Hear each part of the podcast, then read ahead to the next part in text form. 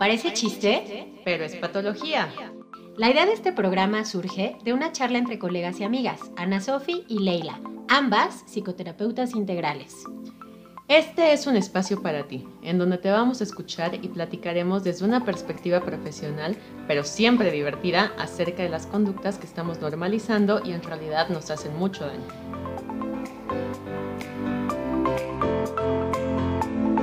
Hola, Hola. ¿cómo están? Hace mucho que no nos vemos. Una Una semana. Poquito, Exacto. no tanto. Este, pues ya estamos aquí otra vez. Eh, antes que cualquier otra cosa, por favor vayan por su juguito de uva fermentado. Salud. Salud. ¿no? Esta vez está buenísimo el vino. Creo que, creo que todos los programas digo lo mismo. Ay, sí, está bien bueno. Concha y toro lambrusco, sí lo recomiendo. Nunca lo había probado. bueno. Muy bueno, muy sabrosín. este, yo sé que el lambrusco no les gusta a los buenos tomadores de vino, pero este, en fin, este, pues hoy tenemos como siempre, ay, la narcisa no, un programa buenísimo. Este, un programa muy interesante que, que pues vamos a, plati- a platicar por acá hoy. Espero que nos puedan acompañar, mucha gente nueva.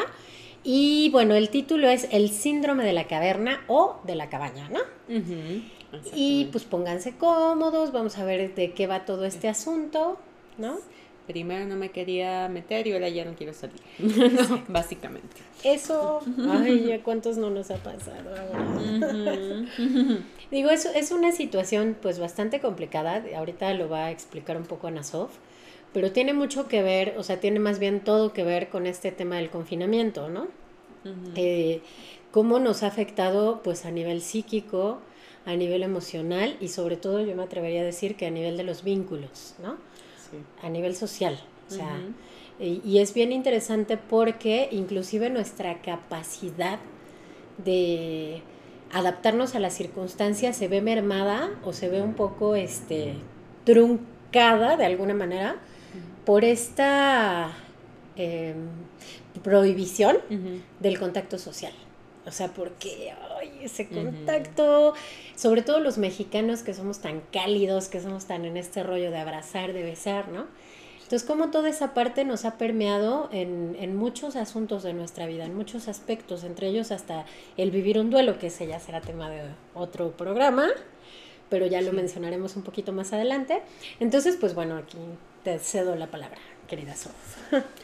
Sí, pues el síndrome de la caverna o de la cabaña es algo que está ahorita de moda y que ni siquiera eh, lo hemos conocido tanto o se ha escuchado tanto porque pues realmente era como un poquito más complicado verlo. El síndrome de la caverna o de la cabaña hace alusión a inicios del siglo XX cuando los buscadores de oro y estas personas eh, que estaban como mucho tiempo solas en el bosque pues se recluían en cabañas. Y entonces, ¿qué pasaba? Que eventualmente empezaban a tener, por costumbre, eh, o sea, por costumbre de estar recluidos, pues, desconfianza en el exterior más allá de lo que ya era su entorno, ¿no? Y en las personas, por lo tanto, ¿no? En los vínculos. Entonces, ya preferían estar mejor recluidos en su cabaña, ¿no? Y no tener vínculos con otras personas, ¿no? Ni con el exterior más allá de lo que era su entorno inmediato. Entonces, ahí es donde nace este tipo de, de síndrome. ¿no? Pero que hoy por hoy sí estamos viendo como una consecuencia del confinamiento en la pandemia. Claro. De hecho, este tema viene a colación muy mucho porque, bueno, Ley y yo estamos en, en varios grupos y justamente empezamos a ver algunas en, Facebook. Empezamos a ver algunas publicaciones que justamente eran este tipo de preguntas, ¿no? De que si era normal el hecho de ya no tener ganas de salir ahora. O sea, esto de, primero no me quería meter y ahora ya no quiero Ya salir. no quiero salir. Exacto. Auxilio. Eh, Ajá. y, y personas preocupadas haciendo este tipo de preguntas, ¿no? O acerca de los hijos, los adolescentes, ¿no? Así como que las mamás ahora sí de ya, órale, sí, úscale, ¿no? Sí, para afuera. ¿no? Sí, ya, ya no quieren salir los niños, ¿no? Entonces preguntaban si era normal, ¿no? Por ejemplo. Entonces, bueno, pues de esto es de lo que vamos a tratar, ¿no? De qué va el síndrome de la caverna. O sea, bueno, ya les dimos el, el contexto general. Eh, pero cuáles son los síntomas, por qué sucede y cómo lo podemos... Como eh, ir superando, ¿no? O, readaptándose pues a, a una nueva ¿Cómo nos podemos dirigir acerca de eso? Así es. Entonces, para mejorar. Sí, pues en realidad, como decía hace rato, o sea, yo creo que sí es un temota porque es algo actual, es algo que estamos viviendo, es algo que a todos nos permea. O sea, inclusive somos seres, eh, somos seres de rituales constantes, ¿no? Normalmente tendemos a superar las cosas a través de rituales, tú y yo lo sabemos, ¿no? Y bueno, lo saben la mayoría de las personas. Y es algo que incluso ahorita pues se ha visto totalmente mermado en ese sentido, pues desde el confinamiento, porque por ejemplo parte de los rituales pues es el ritual del cumpleaños, ¿no? En el que pues a lo mejor tú estás acostumbrada o acostumbrado a celebrar así con 20 personas, 30, mil, no sé, depende de cada quien, qué tan sociable seas, si eres Anasoft tal vez con, mil personas, porque tiene muchos amigos, ¿no? Este, pero vaya, a, lo que voy es a que justo pues se, ha tenido que ajustar a esta nueva realidad, ¿no? Eh, y, y tienes que celebrar de pronto pues nada más con la gente que vive en tu casa, si bien te va, a veces solo, ¿no? Y cómo has ido tramitando y transitando pues todos estos momentos a los que te vas enfrentando ahora, que no hay esta posibilidad tan sencilla de a lo mejor de pronto yo decir, Sof, urge SOS, necesito amigas y entonces hablarle también eh, lluvia, SOS, Mariana, eso, y que no pueda, o sea, que no pueda ser como tan fluido como normalmente sería, ¿no? En otro momento necesito ayuda, quiero ver a mis amigas, una reunión. E, es más difícil, ¿no? Y, tiene que ser con estas medidas. Y entonces te tienes que readaptar a algo que no estabas acostumbrado, que no te lo esperabas, y ¡zas! Ahí está, ¿no? Entonces, pues es bien interesante, o sea, está como padre. Pero entonces yo creo que sería pues conveniente platicar la, anécdota. Tenemos una buena anécdota. Sí, yo, yo, creo que ya, ya, ya te están tocando muchas anécdotas. ya, ya, la siguiente ya es la que las anécdotas me buscan a mí. La buscan a ella, llegan a ella, pues, sí. se puede Yo no busco las anécdotas. Ellas llegan a ella, así es. Entonces, pues vamos a dejar, por favor, cuenta la anécdota. Pues esta anécdota me la platica una chava que me decía que le había ocurrido algo muy extraño, Que bueno, en primera instancia fue extraño y ya después comprendió qué pasaba y le dio mucha risa y al mismo tiempo dijo, ¿qué onda con todo esto? ¿Qué onda con O sea, cómo nos está afectando justo. Entonces me dice, bueno, pues es que yo eh, tengo ahí una relación con un chavo que, o sea, no es como algo formal, pero como que salimos, ¿no? Y así. Entonces, pues nos habían visto no, no sé en cuánto tiempo, ¿no? Bueno, mucho tiempo, pues. Y me dice, nos vimos hace eh, poquito, o sea, como que pandemia no se habían visto, bla, bla. Eh, y entonces, pero pues siempre que se ven, pues tienen esta dinámica pues, de, que están saliendo, pues, ¿no? O sea. Como tipo encuentro, ¿no? Ah, no, o sea, besos, etcétera, ¿no? Y entonces, eh, me dice, hace poquito, pues, nos vimos y entonces estábamos como siempre y ya mm, dinámica usual, ¿no? Y ya nos habíamos besado y todo y de repente de la nada él empezó con, no, besitos no, ¿no? Y entonces ella toda sacada, ¿no? Así de, o sea, ¿Por?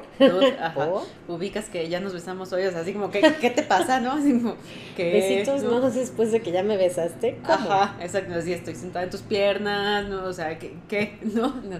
Era así como, bueno, uno y ya. Y entonces así de, no, o sea, mm, sí, no. no. Ni siquiera estoy entendiendo qué pasa. ¿no? Limitando, what the fuck. Sí, sí, o sea, ya. Ya, o sea, ya nos besamos hoy, como, ¿por qué de pronto besitos no? El punto es ella en ese momento no preguntó qué pasaba porque pues por lo que sea no se sintió con la capacidad para preguntar en ese momento. Pero sí tomó nota mental. sí, ¿no? Así de... Se le quedó un post-it mental. Pendiente, ¿no? esto. esto pasó. Y entonces me platicaba que se vieron apenas hace poquitito, hace algunos días. Y entonces... Eh, pues otra vez, ¿no? Como esta misma dinámica y entonces ahora sí ella le preguntó, bueno, a ver, primero antes de que Cualquier siquiera me, sí, no, me hagas así, no sé, lo que sea, ¿no? explícame qué pasó la vez pasada. Claro. Y entonces él le dijo, la neta fue paranoia COVID. no, así. Y ella sí, pero, o sea, ya nos habíamos besado de que me hablas. y él, pues sí, pero de repente me, me, entró la paranoia de que me fueras a contagiar COVID y pues entonces ya dije, no, mejor besos no. Y ella sí, pero ya nos habíamos besado ese día. ¿no? Y él, pues sí, pero me entró la paranoia COVID. no, no, no. Entonces, bueno, pues ya, ¿no? esta chava le dio mucha risa. Eh, y además le dio todavía más risa que él no podía evitar, o sea, aunque ese día, por ejemplo, sí entraron en esta misma dinámica, ¿no? De siempre, ¿no? Besos, abrazos, etcétera. Pero veía en él muchos, eh, bueno, no muchos, pero como rituales en relación a... El eh, contagio, ¿no? A la posibilidad del contagio. Entonces, que estaban platicando y de repente de la nada él agarraba un spray desinfectante y no. Antes no la agarró y. sí, Abre la boca. sí, ¿no? Este. Y así, ok. ¿no? Y cinco minutos después de. y ella, ¿qué estás haciendo? Estamos encerrados, ¿no? Así. En no el estamos en un lugar. Sí, no, no, estás tocando nada, no así. Sí, ya sé, pero es que no, no sé. sí, ya sé, pero. Exacto. Ah, ok. Entonces, bueno, o sea, cómo eh, eh, eh, la pandemia ha mermado hasta un contacto tan básico como si puedo darle un beso a la persona con la que estoy saliendo o no. Y obviamente este chavo pues se le ha dificultado como un poco la reintegración a la vida cotidiana, ¿no? Por toda esta paranoia, porque pues, si tiene paranoia incluso estando dentro de casa, no así, no así todo el tiempo, pues imagínense afuera, ¿no? Sí. Entonces, cómo el estar dentro de casa se ha, se ha convertido en un sinónimo de, seguridad, de protección, de es un refugio. Claro. ¿no? De la amenaza, que es una amenaza real. Sí. O sea, eso hay que decir. Sí. No eh, es que esté loco. No, no, no, no, claro. O sea, finalmente es real, pero aquí también está un poco la onda de cómo se ha manejado, ¿no? O sea, sí es real, pero hasta qué nivel, por ejemplo, digo, no recuerdo ahorita el tiempo exacto, o sea, como sí recuerdo que cuando pasó el sismo, se recomendaba nada más mirar cierta cantidad o ciertas horas de noticias en relación a eso. Y lo mismo ante cualquier siniestro o ante cualquier situación preocupante o alarmante como una pandemia. O sea, si tú te fletas las noticias en las cinco horas o las seis horas de la mañana más las otras tres en la noche, ¿Cuántas horas en total estás viendo de noticias, no? Y las noticias constantemente son fatalistas y constantemente es catastrófico y es el mundo está colapsando, ¿no? Y entonces hay un momento en el que tu mente ya no puede controlar, o sea, ya se fue totalmente del otro lado, ¿no? Claro. O sea, ya se fue esta onda de no, si está el peligro, o sea, y sí lo está, vaya, pero, pero ¿cómo lo estás procesando tú? y, y, en qué frecuencia estás entrando, que si es en esta de paranoia, porque entonces ya se convierte en un rollo persecutorio bien feo y ya no quieres ni siquiera que te toque no tocar, ¿no? Lo que decíamos así de, hasta para allá, ¿no? COVID. Sí. Digo, y seguramente ni siquiera lo tenía esa persona, ¿no? Pero pues, oye, ya es este rollo, ¿no? De, ¿Qué onda con eso? y, y hay que ver, pues, cómo se le fue desarrollando también a él. O sea, casos cercanos, por ejemplo, yo no sé si él tenga casos cercanos.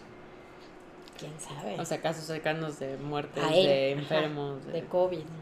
O sea, algo que vuelva como más tangible el trauma, ¿no? Porque se puede volver como un tipo de estrés postraumático el estar expuesto demasiado a este tema, ¿no? O muy cercano o algo que te haya dañado muy fuerte, un tipo de estrés postraumático, ¿no? Estar intentando protegerse demasiado del trauma o estarlo reviviendo, sentir que es una amenaza mucho más cercana. Sí, sí, yo creo que ahí sí depende mucho de la experiencia porque, digo, a mí me ha tocado, por ejemplo, con pacientes que pues hay quienes ni nada, ¿no? Nada, y qué bueno y qué afortunados, y hay quienes realmente han tenido una realidad bien fuerte, se enfermaron ellos o enfermaron familiares, y alguno falleció, ¿no? Y entonces todo un tema, porque ahí es donde les mencionaba o les decía que no voy a tocar mucho porque es tema de otro programa, pero eh, los duelos, ¿no? O sea, estamos viviendo de entrada un duelo por la vida que teníamos, eh, que todavía sigue, hay quienes han perdido el trabajo, que lo lamento mucho también, ¿no? Hay quienes han perdido este negocios o han perdido este pues hasta la vida académica, ¿no? Como era. Entonces son, es un duelo tras otro, tras otro, y entonces todo eso nos lleva pues a procesar o aprender a procesar las cosas de una forma distinta. Claro. ¿No? O a la paranoia, como este chavo. Y es que además la paranoia es como este eh, miedo, sea real o imaginario, pero que está constante. ¿sabes? Es como si fuera una amenaza invisible. Sí que pues el COVID de cierta forma es eso, ¿no? Por un lado es muy tangible, las cosas que ves con los enfermos, etcétera, y por otro lado es una amenaza invisible porque no sabes en qué momento te ataca. ¿no? Es como el panóptico de Foucault que decíamos, ¿no? O sea, todo el tiempo está ahí la amenaza, la amenaza, la amenaza, ¿no? El miedo de que algo suceda. Entonces, eso evidentemente redirecciona necesariamente directamente a la paranoia. Sí. Eh, y es algo que se vuelve, como es constante, se vuelve o, nos lleva a tener un comportamiento defensivo continuo. Sí. Que sería esta parte de estar entonces refugiado todo el tiempo. Sí. En, la cabaña, en la caverna, en mi casa. En, mi casa. Sí, y ahorita que lo dijiste me acabo de acordar de algo que, que, que me dijo mi, mi analista, este, y que yo no había como, no había, este, digamos que hecho consciente. Finalmente nuestra casa es una representación de un lugar seguro, claro. ¿no? De un lugar, este, tranquilo, de un lugar, es el vientre materno, ¿no? Entonces, de alguna manera es este confinamiento dentro del vientre materno. Entonces, por eso llega un momento en el que de pronto ya tampoco quieres salir de ahí, ¿no? porque sabes que afuera pues hay cosas amenazantes, porque finalmente tienes la seguridad o la comodidad dentro de tu casa o dentro del vientre materno. E incluso hay algo bien interesante, muchas personas, y se ha hablado de eso bastante, creo que lo hablamos incluso en los programas, ¿no? Sí, sí lo hablamos. En los primeros programas en, eh, que eran todavía de audio, hablábamos sobre la parte de las regresiones, ¿no? De cómo el mismo encierro nos lleva incluso o como adolescentes o como niños o como adultos a regresarnos a la etapa infantil, ¿no? Sí. Antiguas formas de funcionar. Antiguas formas de funcionar. Antiguas formas de funcionar. O sea, si creías que ya lo tenías avanzadísimo, ahí te encargo seguir trabajando. Pues sí, es que, es como abrir el baúl de herramientas, ¿no? Y decir, a ver, ¿qué tengo aquí? ¿Qué me funciona? ¿No? Ya no me está funcionando la que tenía, ¿no? A ver, ¿qué más tengo en el inventario? Rasquemos. Exacto. Nada más que pues no siempre es, eso significa funcionar. Claro. Esa es la, la cuestión. Y, y, bueno, aquí también la otra cuestión sería cómo manejamos el miedo, ¿no? El miedo que es una emoción muy básica, muy, rudimentaria, ¿no? Exacto. Es una emoción primaria, cuya función es ayudarnos a sobrevivir, básicamente. Claro, supervivencia. O sea, una persona a quien no le funciona bien el miedo, aunque se tenga este discurso social de eh, rompe todos tus miedos y bla, bla, bla. Que yo no estoy diciendo que esté mal, pues, en un sentido de muchas veces el miedo lo que hace es paralizarnos, pues. Eh, pero también tiene otra función muchas veces que es ayudarte a resguardar tu vida. Yo siempre se los explicaba así a mis alumnos, ¿no? El miedo es hasta cultural de muchas formas de acuerdo a qué tan funcional te sea o no. Si yo vivo en, no sé dónde te gusta, en Finlandia, ¿no? donde la tasa de delincuencia es muy baja, tal vez no necesito tanto el miedo en mi vida cotidiana caminando en las calles. Para algunas cosillas sí, etc. Pero si yo vivo en México, y no es crítica social, es una realidad, pues, ¿no? Pero eh, voy caminando a las 2 de la mañana, ¿no? O a la hora o sea, pero más a las 2 de la mañana. No creo. ¿no? Sí. México. Y veo un chaca venía en la banqueta. que estoy caminando yo. Sí. Corro. sin ofender, porque ya ven que le hice un poco conmigo después de que le dije chaca. Oye, está grosera. A Ley no le tengo miedo. Es una grosera, ¿no? A Ley no le tengo miedo. O sea, hace que no está chaca, ¿ves? Ya. No, no, no. Yo he sido muy amigable. Pero bueno, va a empezar la guerra, ¿eh? Verdaderamente, ya después de que me enseñaste un chaca, lo que es un chaca. Si veo verdaderamente un chaca venir en la banqueta en la que yo estoy y no me cambio de banqueta, el miedo no me está funcionando para sobrevivir. ¿no? Claro. O sea, algo está claramente, fallando ¿no? ahí, algo está fallando ahí. Más allá de críticas sociales, de sí, muchas veces la imagen no tiene que ver, que sí es cierto, pues, pero es aún así un instinto de aquí hay algo que no se ve lindo, permítanme, me cambiaron, ¿qué tal? ¿no? O sea, Eh, Casual, digo, por si sí o por si no, ¿no? El riesgo lo, voy a exactamente. evitar. Entonces, esa es la función que tiene el miedo. ¿No? Y ante el miedo nada más tenemos tres respuestas. O peleamos, o huimos para ponernos a salvo, o nos paralizamos. Claro. ¿no? ¿Qué función está teniendo el miedo en relación a la amenaza del contagio eh, COVID, ¿no? A la- ante la amenaza de la pandemia? Pues realmente nos está siendo funcional para protegernos. Por un lado podemos decir que. En cierto modo. ¿No? Por otro lado, eh, o sea, si nos mueve a, a- a protegernos, a, a huir, digamos que sería justo la reclusión en la casa, ok, sí te está manteniendo salvo. Ujú. Pero también nos puede estar paralizando ¿no? de hacer otras cosas que ya necesitamos para ser funcionales, Claro. porque ya estamos regresando además a algo un poquito, no, no vamos a decir la cotidiana y... ¿cómo es? Cotidianidad. Ajá, perdón. Sí. Pero sí a una nueva normalidad donde ya se necesita que estemos un poquito más expuestos. Adaptados. Sí, al o sea, expuestos, claro. Y sabes qué, es que también hay un tema del miedo que no has dicho que es muy importante, ¿Qué? que, que también baja el sistema inmunológico. O sea, el que tú tengas un pánico también hace que tu sistema inmunológico baje las defensas, ¿no? Porque toda la energía está en hacer que el cuerpo esté en constante reacción, ¿no? Ante este miedo y entonces te pones más vulnerable. Entonces resulta ser una paradoja, Claro, ¿no? porque el miedo provoca estrés y el estrés este, provoca justamente... Liberación de cortisona, ¿no? Y este, bueno, son un montón de cortisol. Exacto, sí. más bien. El cortisol te baja el sistema inmunológico, te provoca problemas de sueño, aumento de peso, Ah. ¿no? y se vuelve un ciclo bien San- padre, ¿ven? ¿Cómo dices tú? Sweet Baby Jesus. Sweet baby Jesus, sí. baby ¿no? Jesus. Controlemos nuestro cortisol. Por favor. No, espérate, Sí. o sea, yo no sé si tú has tenido falta de... No, no creo, te iba a decir falta de sueño, pero no es tu mal, ese es el mío. No, está terrible, o sea, no dormir, aparte, o sea, se hace justo círculos viciosos terribles, porque no duermes, estás todo neurótica todo el día, estás mal, ¿no? Y entonces, eh, al estar mal todo el día también, en la noche traes estrés, otra vez vuelves a no dormir y así se hace, Ujú. ¿no? O sea, es el cuento de nunca acabar.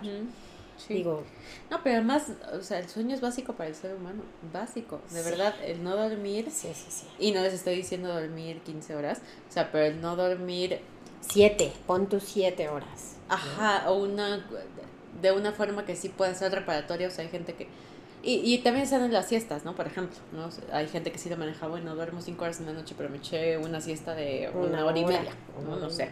Y sí les puede ser muy reparador.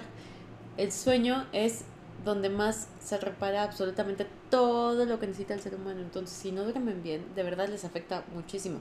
Yo me sigo preguntando cómo se permite que en profesiones que son tan importantes, como por ejemplo los médicos, los pilotos, em, ¿qué otra? ¿Cómo se llama la otra? Casi no Bomberos o cuáles. Ajá, exacto. Todos estos que tienen turnos de noche, etcétera, pero que no les dan como un tiempo suficiente de reparación en el sueño. Estamos poniendo nuestras vidas en sus manos y los estamos apendejando bien cañón. Sí. O sea, y luego cómo esperas que, o sea, te estás subiendo un avión con una persona que no ha... no ha descansado. Ajá. ¿no? Y finalmente no es una vida la que está en sus manos, son un chorro de vidas, ¿no? ¿Cuántas personas caben en un avión? Los médicos están operando así, están, o sea, no man, o sea, no man. Sí, sobre todo ellos, fíjate, las guardias que les ponen, y, ay, es una cosa que, bueno, o sea, está totalmente fuera de la realidad, ¿no? Entonces imagínense todo este conjunto de cosas y dentro de esta situación en la que nos estamos encontrando ahorita, eh, y entonces cómo empezamos justo a traducir esto en el aléjate, ¿no? Lo seguro es alejarme de los demás. Y digo, si le entramos a otro tema que tampoco es propiamente el tema de hoy, pero hasta las formas de vincularse de, en los niños de hoy, los niños que ahorita están viviendo esto, que esa es su realidad, porque era Claro. justo, ¿no? O sea, los que nunca han ido a la escuela y están conociendo la escuela virtual, ¿cómo van a ser sus vínculos? Para ellos lo normal es no vincularse o vincularse a través de la del iPad, del celular, ¿no? De, de la compu, este, sí, o sea, realmente digo, yo, yo lo viví con una pequeñita en preescolar, que cuanto que está leve, pero hasta el mantenerla ahí media hora era un reto, ¿no? Pero qué tal, o sea, bueno, se digo, no, ¿cómo has visto, cómo era su actitud al inicio de la pandemia y cómo es ahora? O sea, tú ves cambios así como de que al inicio estaba como muy desesperada por querer estar en la escuela o en la guardería o lo que sea. Sí, sí, al principio sí la extrañaba un montón. O sea, sí me decía, oye, mi escuela, oye, la guardería, ¿y cuándo voy a poder ir? Porque además a ella le tocó el cambio de guardería a kinder. O sea, justo iba a ir apenas a una escuela formal. Entonces ya no pudo como, o sea, a pesar de que estaba acostumbrada a la guardería, yo no creo que la guardería sea parecido, o sea, sí cambia mucho, ¿no? Porque finalmente pues la función de una guardería es muy distinta a la del kinder. Entonces para ella sí fue al principio como sí preguntar y además ella pues acostumbrada a convivir con otros niños. Claro. Entonces, eh, digo, sí se buscó en este sentido que siguiera conviviendo, aunque sea con uno o dos por cerca de la casa, porque pues es bien difícil para ellos. Claro. Y, ahora, y ahora se adaptó cañón, o sea, sí me dijo, ay, tuve mi despedida virtual y todo virtual, y yo así como de, órale, no, o sea, ya. Es más, de hecho fue muy bonito porque les pidió la maestra que dieran sugerencias y mi, hija sugirió este un picnic, ¿no? Este, virtual. Y sí se hizo, ¿no? Entonces estaba muy contenta porque su sugerencia había sido tomada en cuenta, ¿no? Y ya hicimos un picnic virtual y ya no sé qué, ¿no? Entonces pues es, es parte hasta de su lenguaje, o sea, como que ella está más adaptada, ¿sabes? Okay. Pero ahora lo que siento que va a ser difícil va a ser el volver a la La reinserción. La reinserción. ¿Y has visto como que le da miedo salir de casa o algo así? Mm, fíjate que ella no. Ella no, y yo creo que también tiene que ver con que no ha dejado de salir, por ejemplo, su papá la lleva mucho al bosque. Mucho. O sea, que al bosque, a la montaña, al cerro, al chalala, ¿no? Entonces eso le ha ayudado mucho a ella como a mantenerse en contacto incluso con otros niños, como decía, o sea, de uno, de a dos, pero que salga con ellos y eso yo creo que haya, pero no todos esos, no todos los niños han tenido esa posibilidad. No, claro, y justo por eso lo menciono y creo que es algo importante tocar, que he, visto algunos papás que están eh, como muy contentos o muy tranquilos con el hecho de que los niños ya no quieren salir de casa, ¿no? Entiendo el pensamiento en el sentido de estamos bajo una amenaza real, pues, pero lo normal y funcional para un niño es también querer salir de casa, querer convivir con otros niños. sí. Y por eso se les manda a la escuela. De hecho, yo no me voy a cansar de decirlo. Es, no importa tanto la calificación, importa que se aprenda a vincular, que aprenda inteligencia emocional, que socialice, ¿no? Que vea que sí puede estar fuera de el mundo con mamá y con papá. Bien. Sí. Entonces, los veo muy tranquilos algunos con, no, está muy consciente del riesgo, este, entonces no quiere salir, de casa. Y claro, como para los papás es, es un, una parte tranquilizante, ajá, el hecho de no ver que está mal todo el tiempo, etcétera, y, y se entiende, pues, pero sí se les debe alentar a salir un poco, ¿sabes? Porque más bien están cayendo entonces un poco en esta parte de mi casa es mi refugio, e imagínense crecer pensando que no puedes salir de tu refugio. Desde la palabra lo dice, ¿no? El refugio es porque todo el tiempo Te tienes que refugiar, claro. Vamos a tener personitas que piensen que todo el tiempo el exterior es amenazante. Y les tenemos noticias, no sabemos qué va a pasar con esto. Todos estamos bajo incertidumbre. Lo que sí tenemos por seguro es el COVID llegó para quedarse. Claro. De una u otra forma. No sabemos cómo se va a manejar, cómo va a funcionar, cómo va a evolucionar, pero de que vamos a tener que lidiar con este virus de aquí al resto de la vida como la influenza y como todos los virus que han llegado y se quedan, ¿no? Entonces, imagínense esta fantasía constante de el COVID está ahí todo el tiempo y me puede matar en un niño, ¿no? O sea, es el equivalente a me persigue el coco todo el día. Exacto, ansiedad y angustia, santo Cristo. Exacto. Entonces, sí es importante que se les vaya adaptando a los niños a de poquito en poquito y adolescentes también, que también están bajo una incertidumbre bárbara de sal, ¿no? Si socializa, eh, aunque no quiera, ahora le una vuelta a la bicicleta, ¿no? O sea, pero que em, aprenda a vincularse con el exterior de nuevo de alguna forma, ¿no? Sí. sea poco a poquito. Sí, definitivamente, o sea, es necesario, es saludable, entonces sí necesitamos ir viendo qué onda con eso, necesitamos ir viendo qué onda con lo que vamos normalizando, ¿no? Digo, yo creo que aquí ya este, pues un poquito empezando como a aterrizar, ¿no? El, en el qué hacer. Yo creo que sí tiene que ver con la observación y con el darnos cuenta incluso como dinámica familiar, como lo estamos manejando, ¿no? y, y nuestros propios miedos, cómo los canalizamos y porque al final, pues los que somos papás, nuestros hijos absorben todo, ¿no? O sea, ni siquiera es tanto lo que tú les digas, sino es lo que ellos ven de ti. Entonces, si tú estás con la paranoia constante y, y, caemos, por ejemplo, en lo que decía Ana Sofía hace rato, de una mamá muy contenta o tranquila, mi hija de 14 años ya no quiere salir, qué bueno, es muy consciente, no, no mames, señora, ¿no? O sea, sí, una niña de 14 años debe no querer estar en su casa con sus papás. No, por favor, porque entonces caemos en el, lo del tema anterior, no, no hace dos temas creo, en la, el rollo de manipulación, ¿no? Porque entonces yo lo que quiero es que, que, que mi hijo quiera o que mi hija quiera lo que yo quiero no lo que él debe querer y él debe querer salir, debe querer estar en el parque, este, ¿sabes? ¿No? También debe aprender a protegerse ante las nuevas amenazas, pero todo en una medida funcional. Claro, ¿no? claro. O sea, no vamos a tener una vida virtual de aquí a que nos muramos, perdón, no. no. por Dios, no, por favor. Este, entonces justo sí, o sea, son esa clase de cosas que tenemos que empezar como a revisar, ¿no? Y, y sí, ir viendo qué, qué mensaje estamos dando y, y cómo lo están viviendo y y sobreviviendo los niños, sobre todo los adolescentes, ¿no? En este caso, pues a este pobre chavo también que sí le pegó durísimo, ¿no? Imagínate no poder estar disfrutando este instante. Es como si ahorita tú y yo estamos platicando y cada dos minutos tuviéramos que estar... ¿no? Espérate, ¿no? No respires. O sea, tampoco, ¿no? O sea, ahora, algo que he notado que nos pasa mucho, digo, a mí me pasa, si oigo toser a alguien al lado de mí, si es como, ¿no? ¿A dónde me hago? Claro, pues sí. Ajá. Es que todo es parte de eh, lo mismo, o sea, no nos podemos dejar de proteger eso, sí, hay que seguir eh, las indicaciones de salubridad, etcétera, hay que seguirnos cuidando. Bocas. Pero sí tenemos que irnos también adaptando a lo que es el nuevo estilo de vida y poco a poco irnos exponiendo al exterior. ¿no? Sí. Preocupan mucho las poblaciones vulnerables, niños, adolescentes, adultos mayores, personas que ya están enfermas y sobre todo personas que ya tienen patologías mentales previas que se pueden agudizar con esto, ¿no? como sintomatologías ansiosas, depresivas, ¿no? que obviamente esto lo vuelve peor. Claro, porque hace realidad la amenaza, ¿no? Entonces, si es real la amenaza, no estamos diciendo que no, estamos diciendo, ah, sí, salgan así. Ah, que les valgan pepino. No. Pero si ven que les está afectando su funcionalidad, justamente en el sentido de hay cosas que hacer en el exterior, no podemos dejar de ver personas, etcétera, hay que ver en qué intensidad y qué consecuencias está teniendo y cómo poco a poco nos vamos exponiendo, ¿no? Así que, y como manteniéndonos un poquito, ¿cómo le llamamos? Como bicicleta un poquito engrasados, ¿no? Como en la práctica, pues. Ándale, ajá, como O sea, no perder esta práctica, ajá. Sí. Por ahí tenía una paciente que me decía, es que siento que ya no sé cómo socializar bien. Claro. Pues, ¿no? Sí, yo decía, bueno, pero es que. Yo también siento lo mismo.